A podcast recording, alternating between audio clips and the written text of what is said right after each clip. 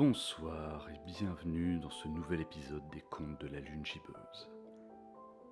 Ce soir, nous allons rejoindre Étienne. Étienne est un homme qui vit dans l'obscurité, dans l'obscurité de sa maison, mais aussi dans l'obscurité de ses souvenirs. Et une fois n'est pas coutume, je vais laisser la parole ce soir à Akenar, qui a très gentiment accepté d'enregistrer et de mettre en épisode cette histoire qui s'appelle 30 pas.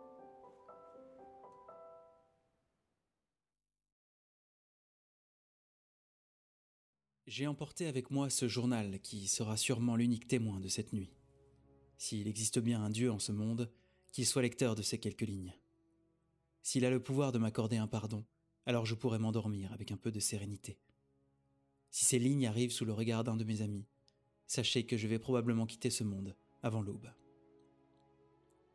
Depuis son décès, mon travail est devenu l'unique compagnon de mes longues veillées, jusqu'à ce que le feu dans la cheminée de mon bureau soit réduit à quelques braises insuffisantes pour me tenir chaud, et que l'alcool bu pour supporter la douleur de ma jambe m'attire vers un sommeil d'abandon que j'accueille à chaque fois avec soulagement.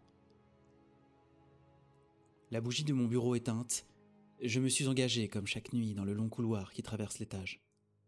Soir après soir, les presque trente pas qui séparent mon poste de nuit de notre chambre me terrifient. La porte qui me fait face est celle de la remise de l'atelier d'Adèle. La porte a été peinte en blanc, comme toutes les autres portes de la maison, mais celle-ci porte des marques. Des chocs qui ont fait sauter des éclats de peinture, D'autres marques de vie, de peinture rouge, noire, pastel, ont coulé jusque sur la moquette du couloir. La porte est fermée, je n'entre plus dans l'atelier, ni dans la remise. Je n'ose plus y entrer. Un pas dans le couloir, deux pas, trois, quatre pas.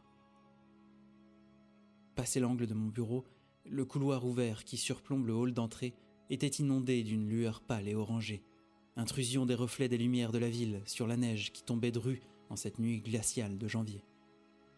La lueur traversait la percée vitrée aménagée dans le haut mur au-dessus de la porte d'entrée en bois massif. Et ce bain blafard n'était découpé que par l'ombre des ramures du grand chêne planté devant la maison, semblable à des longs doigts émaciés parcourant le couloir. Dans cet instant, le monde extérieur n'était plus qu'un volume cotonneux qui amplifiait les bruits et les échos de notre maison vide. Cinq pas, six pas, sept, huit, neuf. Mon pas nerveux et mal assuré m'a fait trébucher sur une bouteille de vin. La course du flacon vide est venue heurter un autre cadavre, et tous deux ont chuté dans le vide. Le tintement du verre brisé au sol de l'entrée a résonné dans la noirceur des pièces vides du rez-de-chaussée, laissées à l'abandon depuis que les ouvriers était parti sans revenir. Maudit soit-il, parti depuis des mois, sans finir les travaux, me laissant dans le noir de la nuit, sans électricité. Ma chute m'avait fait heurter la porte de son atelier, l'endroit où Adèle accueillait ses amis, où elle recevait ses clients et ses mécènes. Tant de souvenirs derrière cette porte, tellement de temps passé derrière cette porte, à découvrir ses toiles, à refaire le monde, à échanger sur des concepts artistiques et abstraits, révélateurs de nos sensibilités cachées. Un temps pas si lointain, où tout avait l'air si simple et si complexe pourtant. Tu me manques tellement, mon amour. Pourquoi? Pourquoi ne t'ai-je pas écouté ce soir-là? Dix pas, onze pas, douze, treize, quatorze, quinze. Avançant dans la lueur mauvaise qui colorait mon chemin, j'ai passé comme chaque nuit la porte de la chambre la plus proche de la nôtre. Seize pas, dix-sept, dix-huit pas. Je n'ose pas non plus entrer dans cette pièce. Mon ombre est tirée à glisser sur la porte comme un spectre. Je ne supporte plus de penser à la décoration enfantine qui se recouvre chaque jour d'un peu plus de poussière. Je ne veux pas y penser. Il aurait dû naître au mois de novembre. Certaines nuits, particulièrement ivres, j'ai l'impression d'y entendre les pleurs d'un enfant réclamant ses parents. 19 pas, 20 pas, 21, 22, 23, 24, 25, 26 pas. Je peux encore sentir mes pieds nus et froids se figer sans la moquette. La rugosité du sol sous mes orteils lorsque je suis arrivé au bout du couloir. Mon Dieu, pardonnez-moi. La porte de la salle de bain était entr'ouverte et les formes à l'intérieur étaient à peine caressées de la lueur orangée qui entrait par la fenêtre. Dans l'obscurité, la silhouette d'une femme nue se dessinait face à la fenêtre. Les contours de son visage, de ses bras, de ses seins et de son ventre se démarquaient alors qu'elle s'est tournée vers moi. Non, non, non. Pourquoi m'accabler? Je souffre tant. Pourquoi reviens-tu me hanter?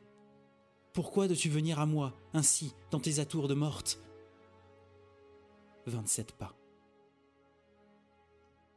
Dans mon lit, j'écris ces dernières lignes à la lueur d'une bougie. Une bouteille de whisky m'a donné le courage d'écrire ces dernières lignes. La chose qui était dans la salle de bain, à côté de notre chambre, avait été ma femme. Dans sa dernière dépouille au corps brûlé, au repli de chair rose et noire, sans cheveux, sans paupières, sans lèvres, et le ventre crevé. Le corps tremblant a lentement pointé son index décharné pour venir me rappeler le poids de ma responsabilité. Dans la nuit orange, j'ai entendu la porte de la salle de bain gémir. Le bruit faible, mais déchirant dans le lourd silence de la maison. Je suis certain d'avoir entendu des pas traînant dans le couloir, et je m'attends à entendre la poignée de la porte de la chambre grincer. Je ne peux plus bouger. Je n'ose plus bouger. Seigneur, ayez pitié. 28 pas, 29 pas, 30 pas.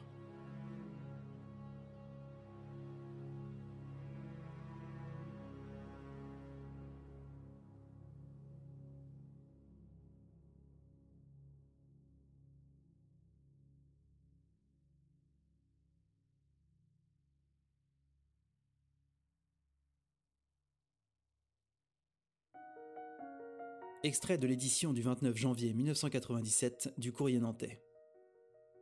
Le corps sans vie d'Étienne P., écrivain, a été retrouvé hier à son domicile. Les services de police ont publié un communiqué de presse indiquant que l'auteur avait été la victime d'une agression d'une particulière violence ayant conduit à son décès. Une procédure d'enquête a été initiée. Le corps a été trouvé dans la chambre à coucher et y est resté, selon toute vraisemblance, depuis de nombreux jours. Rappelons que l'auteur bien connu localement avait partagé la vie de mademoiselle Adèle C., artiste peintre également fort reconnue dans la région, tragiquement décédée en juillet dernier dans un accident de voiture alors que son compagnon conduisait sous l'emprise de l'alcool. L'expertise médicale avait établi que mademoiselle Adèle C. était enceinte depuis cinq mois au moment de l'accident. Étienne P. avait coupé tout contact avec le monde extérieur suite à l'accident et vivait reclus dans son domicile.